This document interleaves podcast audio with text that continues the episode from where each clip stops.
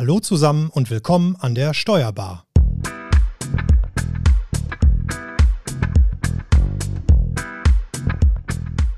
Wir sprechen heute über das Thema IT-Sicherheit in der Steuerberatung. Und wir sind dazu heute wieder zu dritt unterwegs. Mit mir am Start sind meine Kollegin Franziska Boyong und mein Kollege Frank Hüsken. Hallo, ihr beiden. Hallo. Hallo. Mein Name ist Marco Hübner. Ja, die heutige Folge wird dir präsentiert von der VLH, Deutschlands größtem Lohnsteuerhilfeverein. Egal, ob du einen Job als Steuerfachangestellte oder Steuerfachangestellter in einer der mehr als 3000 Beratungsstellen suchst oder ob du eine eigene Beratungsstelle gründen und deine Arbeitszeiten selbst bestimmen möchtest, die VLH unterstützt dich dabei. Starte noch heute deine Karriere mit der VLH und werde Teil des Teams. Weitere Informationen dazu erhältst du unter www.vlh.de/karriere. Ja, und wir nehmen heute wieder, ja, ich sag mal in so einer Art hybriden Konstellation auf. Das heißt, Frank und ich sind im Verlag und Franz ist zugeschaltet aus München. Und unser Gast, den euch Frank gleich noch etwas genauer vorstellen wird, ist ebenfalls von extern zugeschaltet. Ja, und dann besucht uns gleich auch noch Iris Feist von der NWB Akademie, die am Ende der Sendung noch ein paar Sätze zum Steuerberaterforum sagen wird, welches ja im kommenden Monat schon wieder ansteht. Ja, aber wie gewöhnlich starten wir jetzt erstmal bei dir, Franzi. Hol uns doch bitte einmal ab. Worum geht es denn heute jetzt genau? Ja, sehr gerne. Du hast gerade schon angesprochen, es geht so um die größten IT-Sicherheitsrisiken in der Steuerberatung. Äh, man kann bestimmt sagen, dass die Digitalisierung uns viele Vorteile gebracht hat. Wir können äh, ganz bequem von zu Hause aus arbeiten, sind immer vernetzt und viele Prozesse wurden auch vereinfacht. Allerdings bringen diese neuen Möglichkeiten eben auch Gefahren mit sich.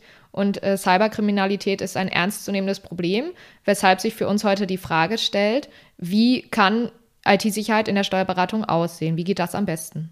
Genau, und unser heutiger Gast Christian Heidler ist Vorstand der HMD Software AG und seit mehr als 35 Jahren in der Softwarebranche für steuerberatende Berufe tätig. Ja, Christian beschäftigt sich seit vielen Jahren unter anderem mit der Digitalisierung und Automatisierung von Steuerberaterkanzleien. Und da liegt es schon auf der Hand, dass es auch immer wieder um die IT-Sicherheit in den Kanzleien geht. Da gilt es dann Lecks zu finden und die Kanzlei von außen ja sicher wie eine Burg zu machen. Auf seinem Xing-Profil sucht Christian White Hat Hacker und dazu muss er uns unbedingt später noch etwas erzählen. Hallo Christian, schön, dass du heute bei uns bist. Hallo Frank, hallo Franziska. Schön, freut mich auch, dass das heute äh, so super klappt und dass wir für alle eine echt coole Sache heute präsentieren, weil dieses Thema ist echt wichtig. Ja, sehr gut. Das ist schon mal der perfekte Einstieg. Ähm, ja, es gibt viele Themen. Die Schweigepflicht DSGVO begleitet uns seit einigen Jahren die neue. Äh, bestimmt sind das auch viele Hürden so im Kanzleialltag und die Umstellung der Prozesse in vorwiegend digitale Form birgt eben zusätzlich Hindernisse, habe ich gerade schon mal so angesprochen. Ähm, was meinst du denn? Wird die Gefahr äh, häufig noch unterschätzt? Welche Kanzleien sind vielleicht besonders betroffen? Kann man das so sagen? Eher die kleineren oder die größeren? Wie ist da so deine Einschätzung? Naja, das Problem bei der ganzen Sache ist, dass man nicht sieht. Und immer wenn man nichts sieht und wenn man nichts hört und auch nichts fühlt an der Stelle, ähm, ist die Gefahr im Endeffekt nicht sichtbar. Und viele glauben halt, wenn sie einen Virenscanner haben oder eine Firewall, ähm, dass, für, dass da alles dann erledigt ist damit. Und das ist eben definitiv nicht so ist vielleicht eben auch so ein etwas leidiges Thema, ne? Weil ja, es braucht mehr Arbeit, als man vielleicht reinstecken möch möchte. Ja, viele, viele Unternehmen gehen oder viele Steuerkanzleien gehen auch dann her und holen sich jemand externen und lassen sich von dem beraten. Das ist in Ordnung. Das muss auch unbedingt sein. Ein interner, halt, ein interner Mitarbeiter halte ich da nicht gut genug dafür. Unbedingt einen externen. Aber äh, dort wird dann wird dann nicht genug aus meiner Sicht differenziert und da macht man dann sehr schnell aus einer Mücke einen Elefanten und dann natürlich, ja, dann wird das Ganze teuer und dann dauert das Ganze und dann verliert der Kunde mhm. das Vertrauen. Und was für mich an der Stelle immer ganz wichtig ist, die ITler auf der anderen Seite reden in einem Jargon, das dem Unternehmer oder dem Steuerberater das es überhaupt nicht versteht. Der weiß gar nicht, von, der weiß gar nicht, um was es da geht. Und zu solchen Leuten soll er dann Vertrauen fassen? Schwierig. Da waren wir ja schon gerade jetzt so ein bisschen in der Lösungsfindung. Lass uns mal kurz im ersten Teil noch ein bisschen bei der Situation bleiben. Also was für eine Bedrohung es jetzt im Kanzleialltag für die Kanzleien überhaupt gibt. Ähm, was würdest du sagen, was ist erstmal das größte Risiko? Die Maschine oder der Mensch? Äh, die Maschine. Die Maschine, weil? weil, weil, der, weil es einfach so ist, die Maschine ist heute an der Stelle sehr leicht überlistbar. Denn was gaukelt die Maschine dem Bediener vor? Die Maschine gaukelt dem Bediener vor, dass das, was er sieht, gar keine Bedrohung ist. Ich sage einmal ein einfaches Beispiel. 90 Prozent aller Angriffe auf Steuerkanzleien passieren heute mit einer Bewerbungs-E-Mail und mit einer angehängten Word-Datei oder einer ZIP-Datei. So, und diese Datei ist so gut gemacht vom Äußerlichen, also die Maschine präsentiert, also Outlook zum Beispiel als E-Mail-Programm, präsentiert eine perfekte Bewerbung und da steht dann drin, du, wenn du weiterlesen möchtest, wie es halt heute so ist, klick unten auf die Word-Datei.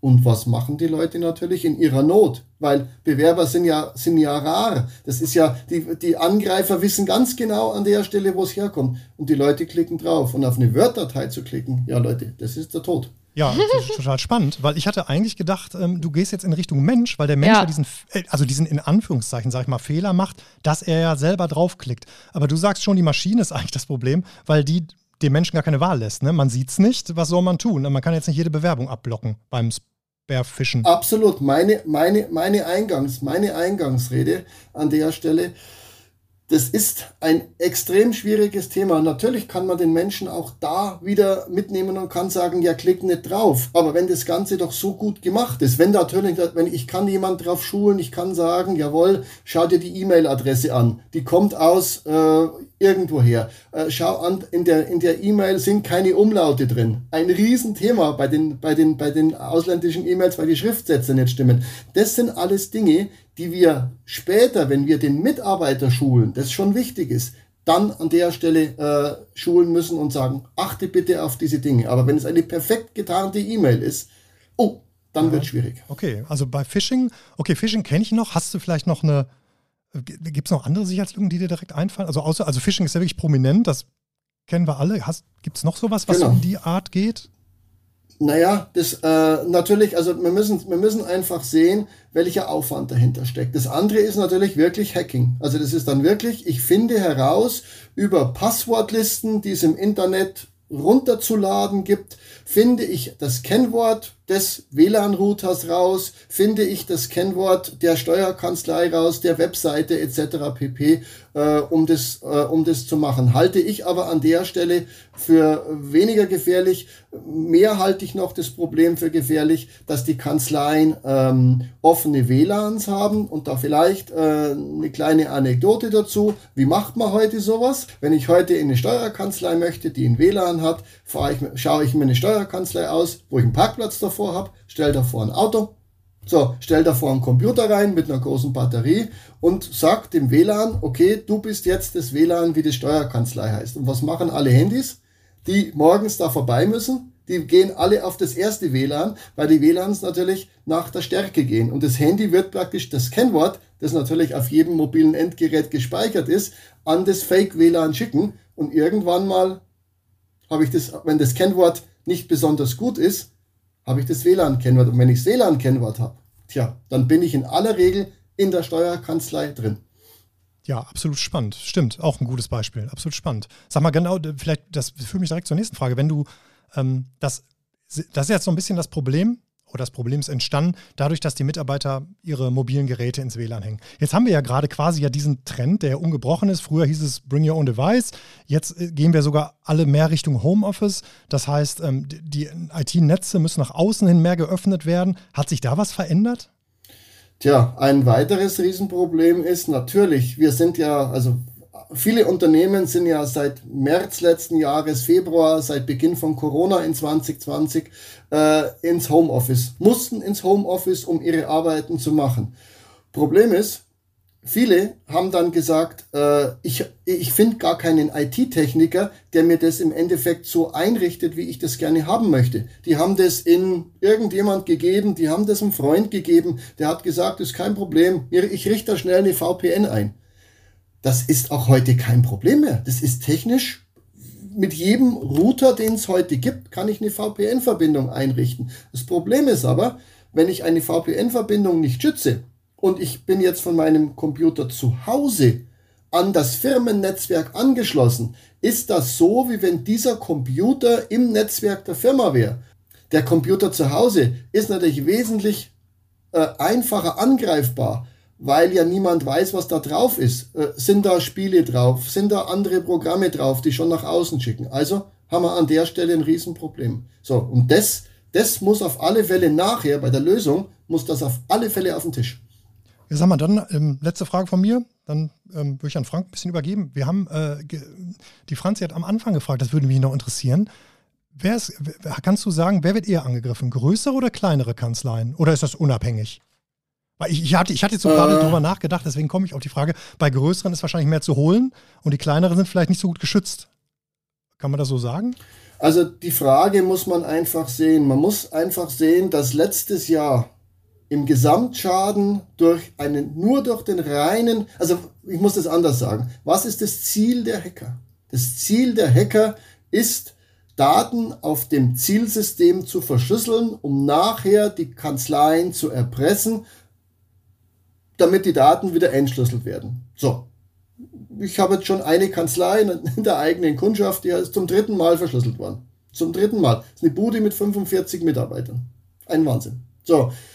90% dieser Angriffe gehen darüber und gehen über Phishing-Mail. So, so, und jetzt geht man einfach her und die Daten werden verschlüsselt und das geht natürlich in größeren Kanzleien, sage ich mal, auch wenn der Aufwand dort vielleicht ein bisschen höher ist, ist das Ergebnis dort aber natürlich wesentlich, äh, sage ich mal, besser. Und das wird auch das, das wird auch das Ziel sein, absolut. Was sind denn so die ersten Punkte, Christian, wie ich erkennen kann, was meine offenen Flanken sind? Du hast eben schon gesagt, äh, Phishing-Mails, du hast das offene WLAN genannt. Das sind ja, gut, die Phishing-Mails, die sind bekannt. Das mit dem WLAN ist ja schon technisch sehr speziell, aber man kann sich mhm. schon vorstellen, dass das gemacht wird, wenn es um viel Geld geht. Da einfach mal so ein Auto vor die Tür stellen und dann einfach mal abwarten und dass das, äh, dass das WLAN simulieren, quasi das interne. Ähm, ja, wie, wie erkenne ich denn als Kanzleiinhaber, was meine offenen Flanken sind? Oder ob ich überhaupt welche habe, ne? Schon, aber ihr müsst einfach, ihr müsst einfach drüber nachdenken, dass es keinen hundertprozentigen Schutz gibt.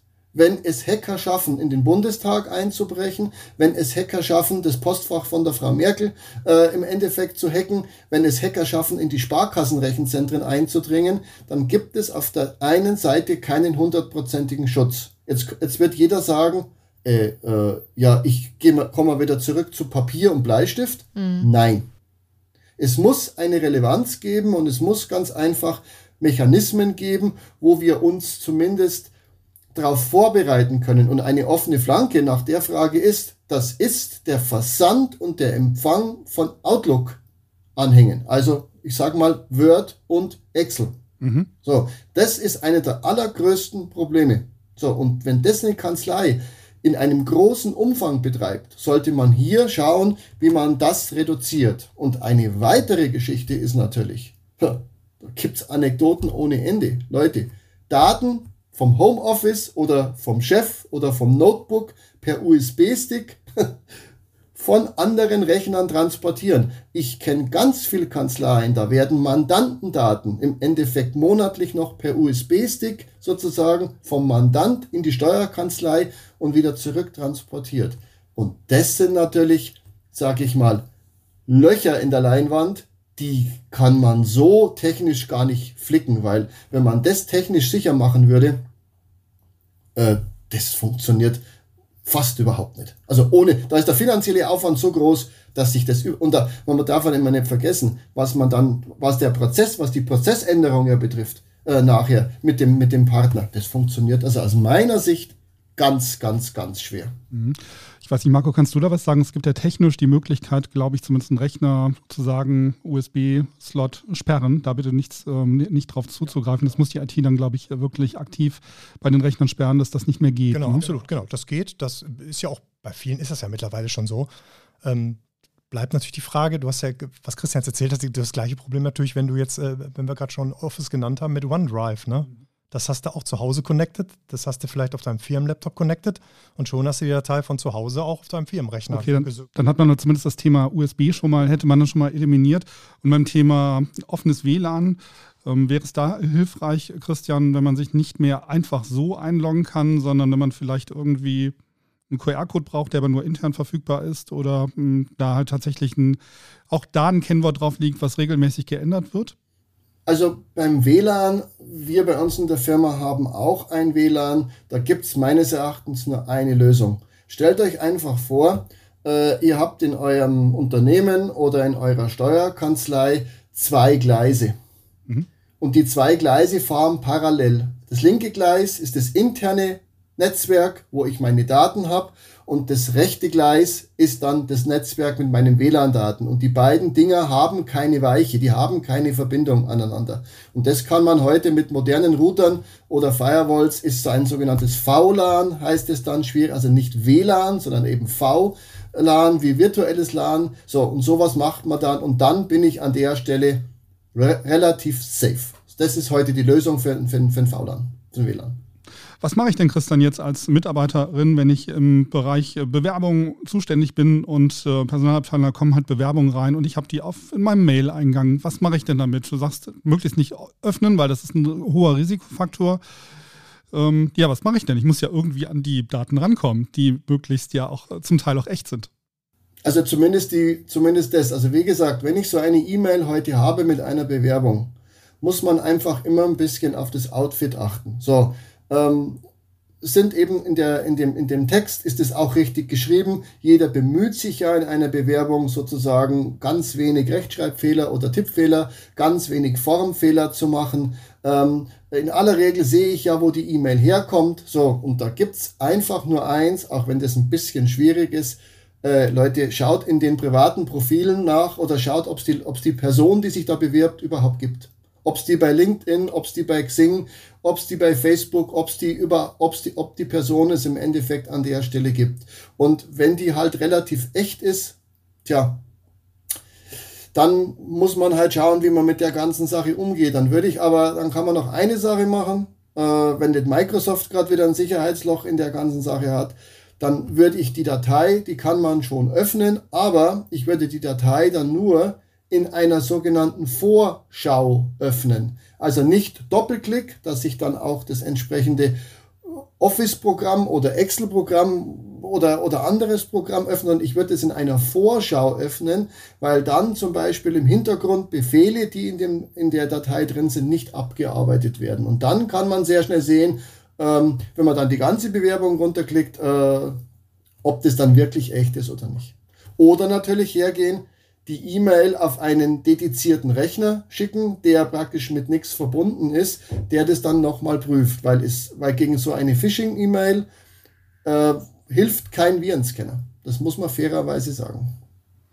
Das heißt, man braucht Prozesse, die dann auch eingehalten werden. Ne? Das macht es ja alles komplizierter. Es ist ja schön, schnell mal eben drauf zu klicken und dann muss ich halt in dem Moment überlegen, nee, darf ich nicht. Jetzt muss ich erstmal schauen, was ist es für eine E-Mail-Adresse? Ist bei privaten Bewerbern ja ohnehin schwierig, weil private Gmail-Adressen oder was auch immer, da kann ich jetzt noch nicht mal über die Endung der Domain irgendwas ähm, herausfinden. Das kann halt irgendeine Adresse sein, die mal eben dafür angelegt wurde. Richtig. Ähm, ja, und das ist dann vielleicht doch ein Stück weit Faktor Mensch, weil es dann eben lästig wird. Und man versucht dann man in der Hektik des Alltags dann vielleicht irgendwie schnell eine Lösung zu finden und dann ist es vielleicht auch schon zu spät. Also man kann natürlich auch noch ein Stück weiter gehen. Also äh, die Möglichkeiten, die man da technisch nutzen kann, die sind, die, die, gehen, die gehen bis dahin, dass man sagt, ich schaue mir die Absendemail-Adresse an. Also über welches Postfach wurde denn die Mail im Prinzip verschickt? Und wenn das mhm. natürlich ein Postfach ist, das sehe ich erstmal nicht, aber es gibt inzwischen Software, wo man im Prinzip, ich sag mal mehr oder weniger, den Header von der E-Mail auslesen kann. Und da sieht man dann, dass die E-Mail von äh, gar nicht, die zwar von äh, GMX drinsteht oder von Gmail, aber gar nicht über deren Server verschickt worden ist. So. Aber das sind alles Dinge, äh, die müssen in einem Prozess, in einer Schulung, die müssen mit den Mitarbeitern, müssen die festmachen, aber äh, festgemacht werden. So, und die müssen auch unbedingt eingehalten werden, weil hier halt, hier sehe ich das allergrößte Sicherheitsrisiko in den in allen Unternehmen im Endeffekt. Oder man verbietet generell, so wie es wir gemacht haben, wir mhm. verbieten jeglichen Transport von Word-Dateien. Mhm. Wir haben es einfach, wir haben es einfach bei uns verboten. Wir haben in unserer Firewall eingestellt, wenn eine, wenn eine E-Mail kommt im, im Prinzip mit einer, mit einer, mit einer Word- oder Excel-Datei oder Office-Datei, dann wird die sofort geschreddert. Die müssen eine PDF-Datei schicken. Aber habt ihr denn nicht die Situation, dass man bearbeitende Dokumente braucht, die hin und her geschickt werden, wo der eine weiterarbeitet oder löst er das dann über hm, das lösen wir, das lösen wir über andere Softwarelösungen. Okay. Das lösen wir bei uns intern über andere Softwarelösungen. Das gehört natürlich dann auch zum erweiterten Prozess dazu. Keine Frage. Das ist nicht einfach. Also das jetzt, das jetzt äh, sozusagen äh, hier einfach sozusagen, nee, wir wollen den Doppelklick nicht mehr auf die Word-Datei. Was machen wir denn ansonsten? Das muss man dann wirklich anhand von der Prozesse klären wie das Ganze hier äh, sozusagen, ja, wie man das dann an der Stelle macht. Also das, das, ist, das ist ein schwieriges Thema. Aber Doppelklick, den Doppelklick einfach zu sagen, wir schaffen den ab oder wir machen das nicht mehr, nein, das geht so nicht. Da muss man schon auch mit den Leuten dann erstmal reden. Also ähm, da ist dann Sicherheit an der Stelle definitiv ähm, nicht für drei Euro zu haben. Christian, warum sind denn Office-Dokumente ähm, schwieriger oder ähm, anfälliger als PDF-Dokumente? Naja, weil in aller Regel in einer Office-Datei ich sogenannte, Makros drin verstecken kann oder Quellcode drin verstecken kann. So, und wenn dann noch, äh, wie es passiert ist bei Heise, vielleicht darf man das so sagen, äh, auch ein IT-Sicherheitsverlag, da hat dann ein IT-Mitarbeiter eine E-Mail bekommen. Ihr müsst euch mal den Wahnsinn vorstellen. Da kommt, bekommt ein Mitarbeiter eine E-Mail, eine Fake-E-Mail von seinem Chef. Mhm. Und da steht drin, dass er bitte die Word-Datei ausfüllen soll und der Chef sitzt irgendwo gerade in der Besprechung und er soll sich bitte, er soll sich bitte beeilen. Und der klickt auf die Word-Datei drauf. Da kommt auch noch die Administratorabfrage, also was eigentlich gar nicht geht. Inzwischen ist das so. Und der, und der IT-Mitarbeiter macht es und damit war der Heise Verlag, Verlag für sechs Wochen tot. Ja, war total im Stress der Mitarbeiter. Man hat absichtlich Stress ausgelöst, um dann ähm, schnell diese Aktion dann hervorzurufen, die man gar nicht mehr nachdenkt. Ja, und da muss man ganz ehrlich sein, das kannst du dem Mitarbeiter nicht vorwerfen. Also genau. einem Systemadmin oder jemand mit Adminrechten kann man drüber sprechen, weiß ich nicht, aber halt jetzt einem Sachbearbeiter, Sachbearbeiterin, die wirklich unter Stress steht, ne? schwierig die darf, die darf auch keine Adminrechte haben. Das gehört zum Sicherheitskonzept eines Unternehmens oder einer Steuerkanzlei, dass Mitarbeiter absolut keine Adminrechte haben dürfen, weil wir müssen vielleicht noch eine Sache ganz klarstellen. Der Schuld ist, wenn da was passiert, ist nie der Mitarbeiter. Nie, weil der kann es nicht besser sehen, der weiß es nicht besser. Und nachher zu sagen, so nach dem Motto mit äh, Fingerpointing, äh, du bist es gewesen, nein, geht gar nicht. Geht gar nicht, weil dann macht nämlich kein Mitarbeiter mehr äh, irgendeine E-Mail auf. Das, kann, das, das, ist, das, ist, das, ist, äh, das ist denkbar ungünstig an der Stelle. Eine Frage, Christian. Wenn ich angegriffen wurde als Unternehmen, dann merke ich das ja vermutlich nicht unmittelbar. Ne? Ich, ähm, es wird ja zum Teil werden ja auch, je nachdem, was es für Krypto-Trojaner gibt, werden da erstmal weitere Informationen gesammelt. Ist, dieser Virus oder dieser Trojaner verbreitet sich dann erstmal im Haus. Ähm, woran merke ich denn überhaupt, Achtung, jetzt habe ich gerade ein Problem? Hm ist schwierig zu erkennen. Also das Erste ist, an was man es erkennt, dass das Ganze, dass das Netzwerk lahmt. Es dauert alles unsagbar länger. Warum? Weil natürlich die Verschlüsselung von Dateien zwar heute auf einem, auf einem Rechner kein Problem ist, aber Ressourcen zieht. Festplattenressourcen, Netzwerkressourcen mhm. und Prozessorressourcen. Und wenn das auf ein, zwei Rechnern läuft oder auf einem, dann ist alles unsagbar zäh. Nun kann man sagen, naja, bei uns im Netzwerk ist eh alles langsam. Wie soll ich jetzt das feststellen? Also das ist ein, ein Indiz dafür. Mhm. Ein anderes Indiz dafür ist, Dateien, die man gerade noch aufmachen konnte oder Programme, die man gerade noch starten konnte, gehen jetzt nicht mehr mit irgendwelchen kryptischen Fehlermeldungen. Und dann sollte man schon also dann sollte man schon schauen, was dann, was dann an der Stelle natürlich Sache ist. Also, aber ansonsten wird man es erst feststellen, das ist ja leider das äh, perfide an der ganzen Sache, äh, wenn das Kind in den Brunnen gefallen ist. Wenn ich diese Anzeichen merke, Christian, was mache ich dann? Alles runterfahren, Stecker ziehen, sofort Systeme runterfahren, also damit sich das nicht mehr weiter verbreitet? Oder also, was ist dein Tipp? Also mein Tipp ist, wenn festgestellt wird, dass auf einmal auf dem Netzwerklaufwerk F, G oder H auf einmal Ordnernamen nicht mehr im klar lesbaren da sind, sondern die irgendwie verkryptet mit Zahlen, Buchstaben oder sonst irgendwas sind, gibt's nur eine Geschichte. Sofort an den Sicherungskasten und alles aus. Egal, ob da Festplatten kaputt gehen können, ob da Netzteile kaputt gehen können, der Schaden, der da durch das Weiterlaufen von den Systemen entsteht, ist wesentlich größer. Also einfach ausschalten. Es gibt keine, es gibt keine andere Chance. Ihr müsst sofort euren Datenschützer informieren. Unbedingt weil ihr, ihr wisst nicht, ob Daten abgezogen worden sind und ihr müsst, ihr seid seit ähm, äh, der DSGVO seit 2015 verpflichtet, innerhalb von 24 Stunden das bei der Landesdatenschutzbehörde anzuzeigen. Und wenn ihr das nicht tut, also ihr müsst eine Risikoanalyse machen, was könnten Daten abgezogen sein. Und wenn das ist, muss, muss bei der Datenschutzbehörde im Prinzip äh, sozusagen eine Anzeige gemacht werden, dass da Daten verloren gegangen sind.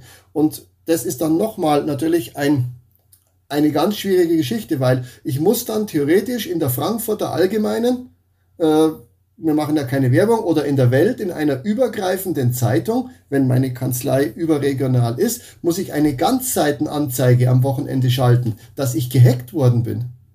Leute, das Was ist da. Ein Reputationsschaden, ne? Ja, das, ja. Den mag ich, den mag ich, den, den müssen wir jetzt gar nicht beziffern, weil der ist unsagbar. So, ist es sinnvoll, ein Szenario sich mal zu erarbeiten für den Fall, dass ich gehackt werde, um zu überlegen, was ist dann mein Ablauf? Was tue ich im Fall von Druckverlust im Flugzeug? Die Masken kommen runter. Also ich muss ja irgendein Notfallprogramm haben, was dann abläuft, damit ich nicht da stehe und sage, ja, jetzt ist alles runtergefahren, was mache ich denn jetzt? Es macht ja Sinn, vermutlich sich im Vorfeld damit zu beschäftigen. Richtig, Sie brauchen einen sogenannten Notfallplan. Der Notfallplan muss in jedem Unternehmen mit dem Datenschützer ausgearbeitet werden. Das ist, wir haben auch so einen Notfallplan. Da steht ganz genau drin, was im Endeffekt zu passieren hat, wer anzurufen ist, welche Telefonnummern, welche Rechner runterzufahren sind, wer zu informieren ist und so weiter und so fort.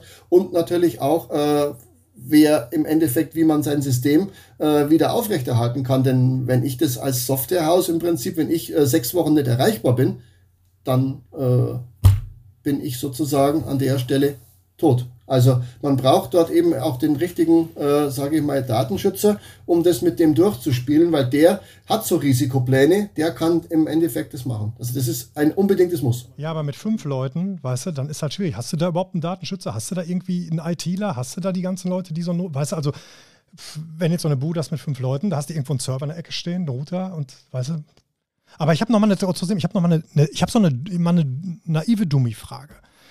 Kann man denn eigentlich nicht, wieso ist es eigentlich nicht möglich, das einfach zurückzuhacken?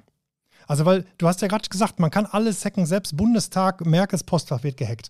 Wenn jetzt was verschlüsselt wird, ist es nicht möglich, jemanden zu engagieren, der dieses Passwort zurückhackt? Das geht nicht. In die andere Richtung hacken? Weil es ist ja verschlüsselt mit dem Passwort, ne? weil so läuft es ja, ne? dass dann ein Anruf kommt oder eine, eine, eine Nachricht kommt auf irgendwelchen Wegen mit ähm, so und so viel Bitcoins überweisen, dann geben wir das Passwort zum Entschlüsseln zurück. Mhm. Kommt man an dieses Passwort, kann man das nicht selber hacken? Doch, aber dir fehlt oft die Zeit, das Personal und du weißt nicht, an wen du dich wenden sollst.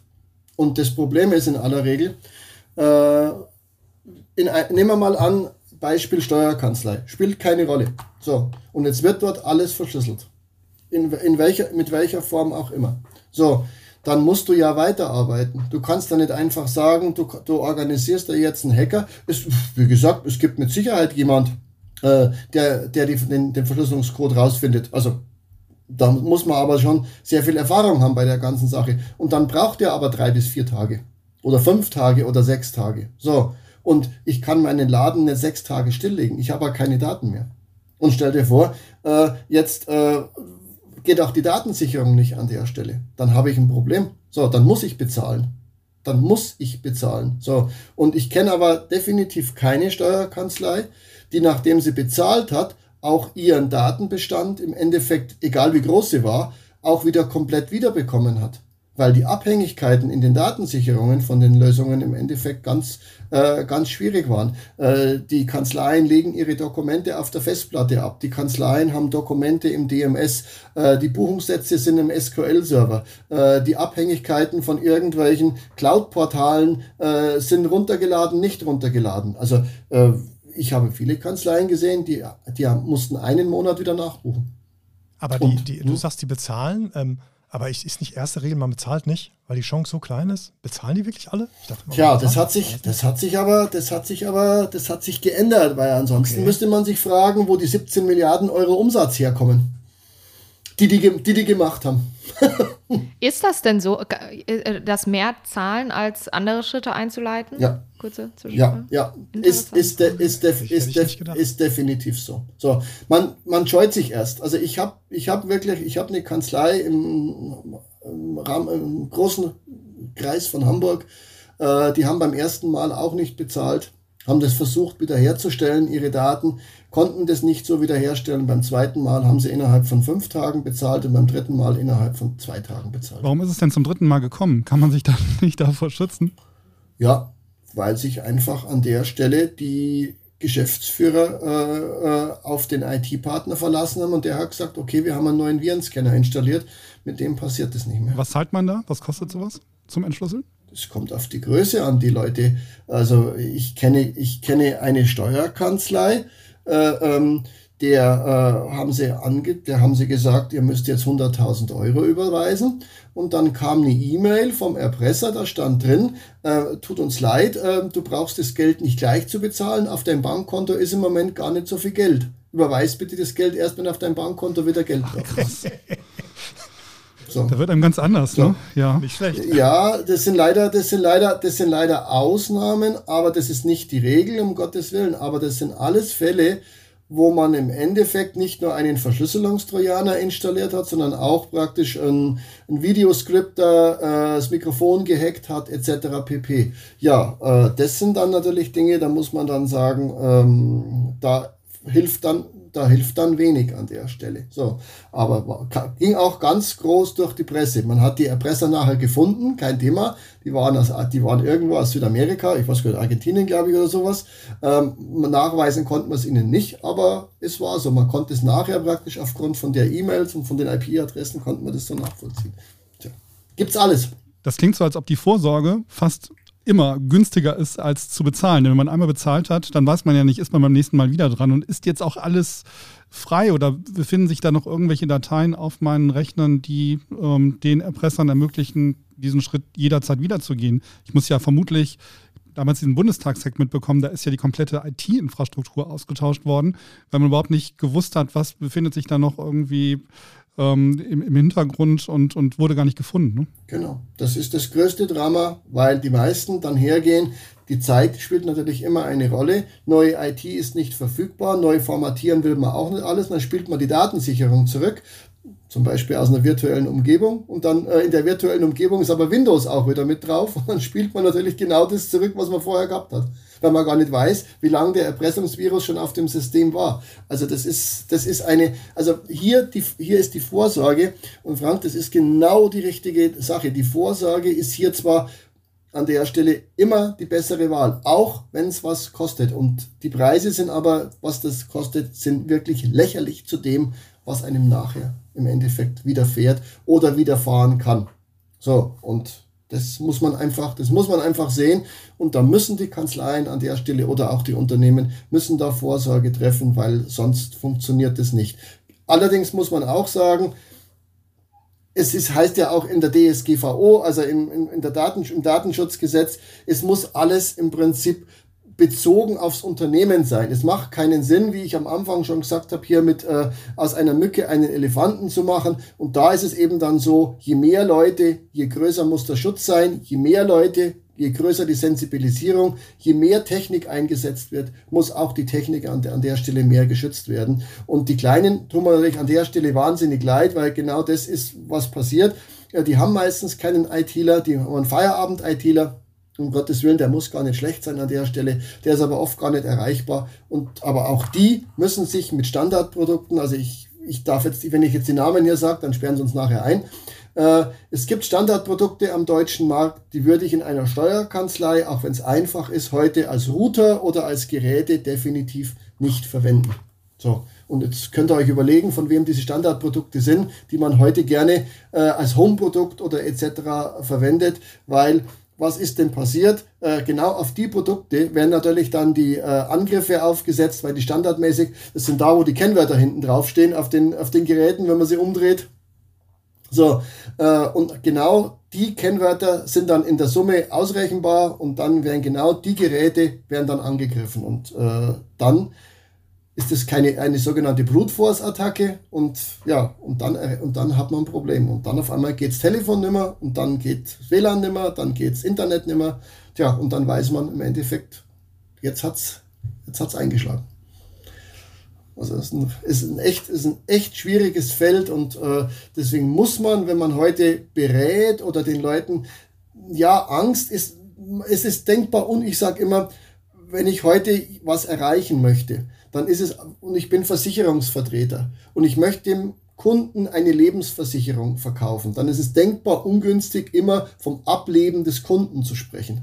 Das, das ist kein überzeugendes Argument, weil dann sagt er ja, das, das weiß ich ja, dass es so ist, sondern man muss einfach schauen, was ist an der Stelle für den Kunden an der Stelle der Größe, der IT-Technik danach, was ist hier richtig. Und da gibt es überall und für alles Lösungen. Und die müssen im Endeffekt, die müssen dann da auf den Tisch. Ähm, mich würde einmal kurz noch interessieren, du hast vorhin schon gesagt, der Mitarbeiter ist nie schuld, wenn was passiert. Ähm, Schulung ist da aber wichtig. Würdest du sagen, dass das schon häufig umgesetzt wird oder dass das noch äh, zu oft zu kurz kommt mit der Schulung der Mitarbeiter? Franziska, wenn ich, wenn ich, wenn ich so in unsere eigenen Kanzleien gehe und höre, heißt es immer nur, wir haben keine Zeit. Ich weiß, in einer Steuerkanzlei ist Zeit, nicht erst seit gestern, nicht erst seit den letzten paar Jahren, ist Zeit ein Thema, das immer eine Rolle spielt. Das verstehe ich, das verstehe ich. Es gibt Feierabend, es gibt, die müssen wirklich, die müssen so viel tun. Aber hier muss die Zeit einfach, die muss investiert werden, weil wenn der Mensch da dort äh, einfach sieht, einfaches Beispiel. So, wir bekommen eine E-Mail auch bei uns im Haus, wo drin steht, so vom Telefonanbieter A, eine Rechnung über sowieso Mahnung, äh, wir schalten euer Telefon ab, etc. pp. Ja, ich bin aber beim Telefonanbieter B. Ich kenne A überhaupt nicht. Das sind Dinge, die kann nur der Mensch. So, die kann ich mhm. keiner Maschine beibringen. Oder wenn ich äh, im Endeffekt hergehe, weil sag, was kann ich dem System anbieten? Was kann, so, ich kann, ich kann der Technik anbieten zu sagen, wenn das, wenn die E-Mail von irgendwelchen Adressen aus, was weiß ich, ich habe mit Asien nie Kontakt, ja, dann sperre ich halt Asien oder sperr Südamerika oder sperre die Bereiche. Das kann man heute alles machen. Das kann Technik liefern. Ich kann auch auf Worte, auf Spamfilter liefern äh, die, oder ich kann auch Klassifizierungen einsetzen, was man technisch alles machen kann. Aber gegen eine gef richtig gefakte E-Mail, wo drin steht, äh, ich bin hier der Chef, äh, was weiß ich, überweis doch bitte mal 50.000 Euro. Ich sitze hier in Polen bei dem Kunden, ich muss was kaufen und die Buchhalterin macht es, ohne irgendwas zu tun. Tja, da hilft da hilft dann letztendlich auch die Schulung nichts, weil die Buchhalterin, äh, egal wenn das vom Chef kommt, äh, das, das nutzt nichts. da muss man einfach mal nachfragen. So, ja, und ja. besser einmal okay. nachgefragt an der Stelle, mhm. äh, ist es jetzt so, Leute, helft mir, äh, kann man sich das da mal, kann man sich an der Stelle mal vergewissern, kann mir das mal ein anderer anschauen, äh, das ist noch das andere. Auch, auch da muss die Person vorher ganz klar äh, sage ich mal, angesprochen werden und muss gesagt werden, ich springe hier über meinen Schatten, ich brauche Hilfe. Das ist ja auch ein Riesenthema. Die Leute trauen sich ja oft gar nicht, um Hilfe zu bitten, ja. weil sie Angst haben, die werden danach ausgelacht oder, oder sonst irgendwas. Äh, das sind alles genau. Dinge, die man, über, die man einfach ja, überspringen muss. Hm? Ich, ist so, und auch, ich glaube auch wirklich die Mitarbeiter dazu, zu, dafür zu sensibilisieren, ist ein, ein, großer, ein großes Ding. Und das muss ja nicht immer in ausufernden Schulungen äh, enden, aber dass man eben das Gespräch sucht und Mitarbeiter auf sowas hinweist. Eine letzte Frage oder eine letzte Sache, die mich noch interessieren würde, wenn jetzt doch mal was passiert, wir haben jetzt viel über Schadensfälle gesprochen, ähm, wie geht man denn dann danach vor? Oder gibt es vielleicht auch Versicherungen, die man abschließen kann? Was was gibt es da vielleicht zu beachten? Also es gibt Cyberversicherungen, keine Frage. Die sind auch, die sind auch gar nicht so teuer. Nur, mhm. was man da machen muss, man muss möglicherweise das Kleingedruckte lesen. Weil oft ist es so, das hat jetzt mit der Versicherung ansonsten äh, oder nichts zu tun, sondern äh, die schließen natürlich viele, viele Dinge aus. Und wenn man heute eine Cyberversicherung abschließt, muss man sehr viel sage ich mal, Eigennutz. Man muss sehr viel tun, um überhaupt das zu erfüllen. Und das muss man vorher äh, äh, praktisch alles machen. Es nutzt nichts, eine Versicherung abzuschließen und genauso weiterleben wie vorher. Das hilft, das, ja, das, das hilft ja, nichts, ja. weil dann kommt die Versicherung, sagt den Schaden und dann sagt die dann, ja, was ist mit dem, dem und dem? Und dann sage ich, ja, äh, ich habe gemeint, ich habe eine Versicherung. Nee, dann äh, äh, zahlt man die Prämie an der Stelle umsonst. Aber äh, macht vielleicht an der einen oder anderen Stelle durchaus Sinn. Aber bevor ich eine Versicherung abschließe, das kann immer nur ein Add-on sein. Das kann nichts sein, wofür ich mich schützen kann. Es müssen vorher andere Dinge auf den Tisch. Äh, einfach, dass man sagt, äh, wie sind auch die Kennwörter, wie ist die, wie ist die Auslastung der Mitarbeiter an der Stelle, äh, was habe ich für Technik, das muss vorher alles damit rein. Und aber die Schulung, die Sensibilisierung ist ein Riesen, ist ein Riesenthema. Ja. Und die kann man wirklich in, in kleinen Schulungen, 15 Minuten, wo man einfach reinschreibt, was, was habe ich gemacht, das hilft schon so. Und Angst. Die Mitarbeiter dürfen keine Angst haben, um Hilfe zu bitten bei so einer Sache. So, das ist, das muss man ihnen nehmen. Und dann hat man, und dann hat man, glaube ich, schon, dann hat man 90 Prozent und die anderen 10 Prozent, ja, boah, schon abgeholt. Boah, ja. Das wird dann schwierig. Christian, am Anfang habe ich ja groß angekündigt, dass in deinem Xing-Profil steht, dass du Whitehead-Hacker suchst. Das sind äh, gute Hacker, glaube ich, die Fehler suchen, oder? Und ähm, die suchst du tatsächlich und die engagierst du dann? Genau, so ist es weil ähm, das sind praktisch die, in dem Fall die Guten. Warum sind es die Guten? Äh, weil die hergehen und sagen, okay, ich füttere diesen sogenannten Whitehead-Hacker mit Informationen, ich gebe ihm gewisse Grundinfos, die man vielleicht aus dem Internet schon rauslesen kann, wie unsere IP-Adressen, wie vielleicht unsere Firewalls etc. oder Firewall vom Kunden. Und er soll dann einfach mal versuchen, mit Standardmethoden hier einfach äh, was zu erreichen. So, nun ist das Ganze aber ein Problem. Du kannst denn einfach jemand anrufen und kannst sagen, ich habe da eine Firma in Leverkusen, äh, da kenne ich einen, der war auch schon mal bei uns auf dem, auf dem Steuerberater-Meeting, der hat da Dinge vorgeführt äh, und musste aber dann sagen, stopp hier, weil Hacking, egal ob äh, Whitehead-Hacking oder eben das Black Hat, ist an der Stelle verboten. Das, er darf nicht. Er darf, man darf einfach nicht in fremde IT-Systeme eindringen. Das geht nicht. Das ist, äh, das, ist, das ist verboten in Deutschland. So, sondern wir müssen dann schon schauen, dass wir mit dem Zielobjekt dann sozusagen eine Vereinbarung, dass dort und was dort gemacht wird. Und das Zielobjekt muss wissen, äh, dass er praktisch hier, dass das hier geprüft wird.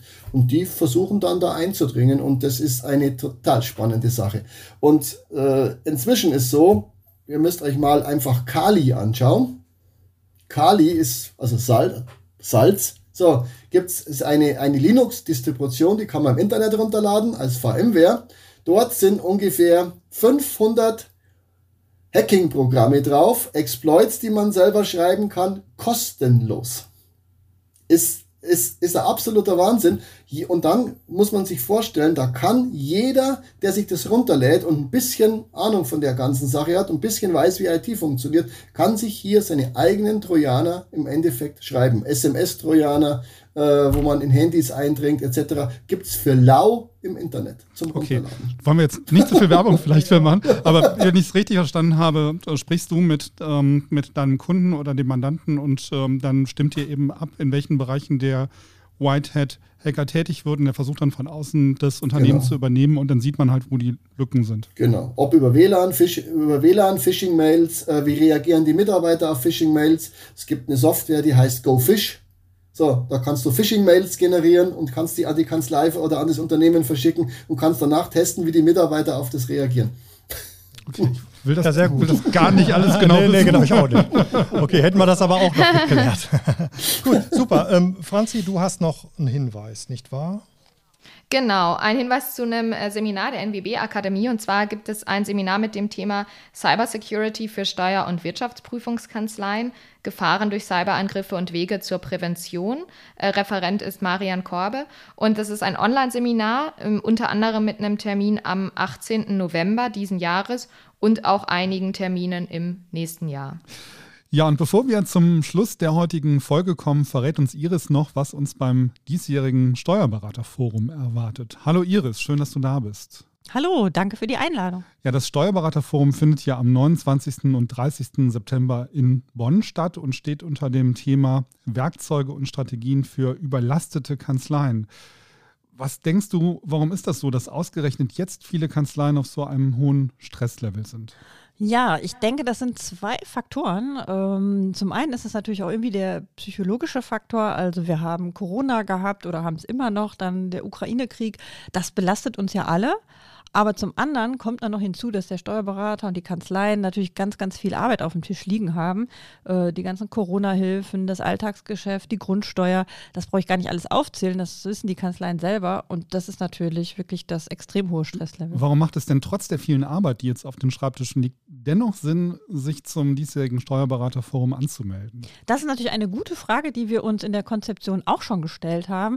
Und oftmals wollen wir ja auch äh, sehr ähm, hochtrabende Zukunftsthemen behandeln. Aber diesmal haben wir uns gesagt, äh, viel Zeit hat der Steuerberater nicht. Deswegen konzentrieren wir uns auch auf Themen, die man auch mit kleinem Zeitaufwand und äh, umsetzen kann.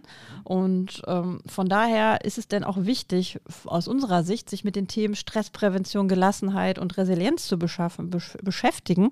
Gerade die Vorträge von der Frau Professor Heller und der Marcena Sirand gehen halt stark darauf ein, zu hinterfragen, ähm, was ist denn der, äh, wie gehe ich denn mit der Situation um? Also Gelassenheit, wie, wie wirke ich auf, die, auf diese Situation und dann auch auf meine Mitarbeiter? Mhm. Und wir haben ja zudem auch wieder spannende Beiträge zum Thema Organisation und Prozesse. Genau, auch da natürlich immer wieder das Thema, was wir mit drin haben und hier der Fokus äh, stärker auf Effizienz zu setzen, zu sagen, wie kann ich mich fokussieren. Beispielsweise haben wir in dem Vortrag von Dirk drin, der zum Thema Zeitmanagement, was wir auch, die ganzen Theorien haben wir alle oft gelesen oder ein Seminar gehört und er hat das in seiner Kanzlei umgesetzt mit dem gesamten Team und äh, berichtet uns, wie ihm das hilft und wie es dem Team hilft, gerade den Fokus zu setzen, auch bei so viel Arbeit. Gibt es in diesem Jahr auch wieder einen Impulsvortrag? Ja, genau. Diesmal haben wir Cordula Schneider eingeladen, ähm, die ja auch sehr viel Erfahrung in, in der Beratung der Kanzleien hat. Und hier äh, entwirft sie wirklich eine, Zukunfts eine Zukunftsvision. Wie wäre es denn, wenn wir keine Zeiterfassung mehr in den Kanzleien hätten? Das ist natürlich spannendes Thema. sehr spannendes Thema und auch kontrovers, wie ich hoffe. Wir haben ja auch immer eine Diskussion. Darauf ansch daran anschließend werden wir dann auch diskutieren mit äh, Steuerberatern vor Ort. Äh, ist das nur eine Vision oder geht die Reise dorthin? Wenn alle Stricke reißen, haben wir auch noch einen Arzt an Bord, habe ich gesehen. Professor Dr. Volker Busch ähm, gibt dann Tipps für den Umgang mit Reizüberflutung und digitalem Alltagsstress. Reizüberflutung ist ja eigentlich für uns alle ein Thema, ne? Ja, genau. Ganz wichtig, mal einen Arzt vor, vor, an Bord zu haben, genau. Ähm, und wir blicken mal auf das Thema aus einem anderen Blickwinkel. Und der Professor Busch beschäftigt sich damit, was macht das denn eigentlich mit unserem Gehirn? Also guckt so ein bisschen da rein, diese ganze Beschallung von allen Seiten. Äh, was hat das denn für Auswirkungen? Und da kriegen wir sicherlich auch wieder ein paar Tipps, äh, was können wir besser machen. Also hochkarätige Referentinnen und Referenten und vor allen Dingen die Chance, mit Kolleginnen und Kollegen über Wege aus dem Hamsterrad zu sprechen und herauszufinden, was die Kolleginnen und Kollegen für Strategien entwickelt haben, trotz des hohen Stresslevels zwischendurch auch mal äh, durchatmen zu können. Und das Forum findet ja durchaus auch in historischen Gemäuern statt, oder?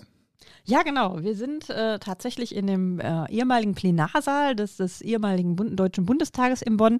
Und das ist wirklich ein tolles Feeling, wenn man da sitzt. Ähm, wir waren mit dem Orga-Team ja auch schon vor Ort. Also da äh, können wir uns freuen auf eine schöne Location. Da kann man sich die fette Henne quasi mal direkt aus der Nähe anschauen. Ja, und tatsächlich durften wir den Bundestagsadler auch nicht mit NWB-Plakaten zuhängen. Auch nicht gelb anmalen, das auch ist aber schade. ja, super. Ja, vielen, vielen Dank, Iris. Wir sind natürlich auch mit der Steuerbar wieder in diesem Jahr vor Ort und werden den ein oder anderen Dozenten vors Mikrofon bekommen. Und äh, ja, dir erstmal vielen Dank, Iris. Ja, gerne. Ja, genau. Danke auch von mir, Iris. Und ich freue mich auch schon sehr auf die Veranstaltung.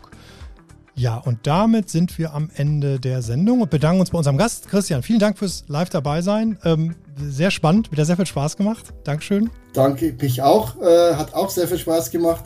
Äh, ich hoffe, wir können hier vielleicht nochmal eine kleine weitere Folge drehen irgendwann. Gut, okay. Ja, dann natürlich auch vielen Dank an euch da draußen fürs Zuhören. Ähm, wir hoffen, es hat gefallen und wie immer gilt, wir freuen uns über Kommentare aller Art. Schreibt uns einfach an podcast.nbb.de. Und natürlich freuen wir uns auch über Likes bei YouTube oder Sterne im Podcast-Player oder wo immer ihr uns auch hört. Ja, die heutige Folge der Steuerbar wurde präsentiert von der VLH, Deutschlands größtem Lohnsteuerhilfeverein. Egal ob du in einem Job als Steuerfachangestellte oder Steuerfachangestellter in einer der mehr als 3000 Beratungsstellen suchst oder ob du eine eigene Beratungsstelle gründen und deine Arbeitszeiten selbst bestimmen möchtest, die VLH unterstützt dich dabei. Starte noch heute deine Karriere mit der VLH und werde Teil des Teams. Weitere Informationen erhältst du unter www.vlh.de slash Karriere. Ja, damit macht's gut, bleibt weiterhin gesund und schaut zusammen. Tschüss. Tschüss.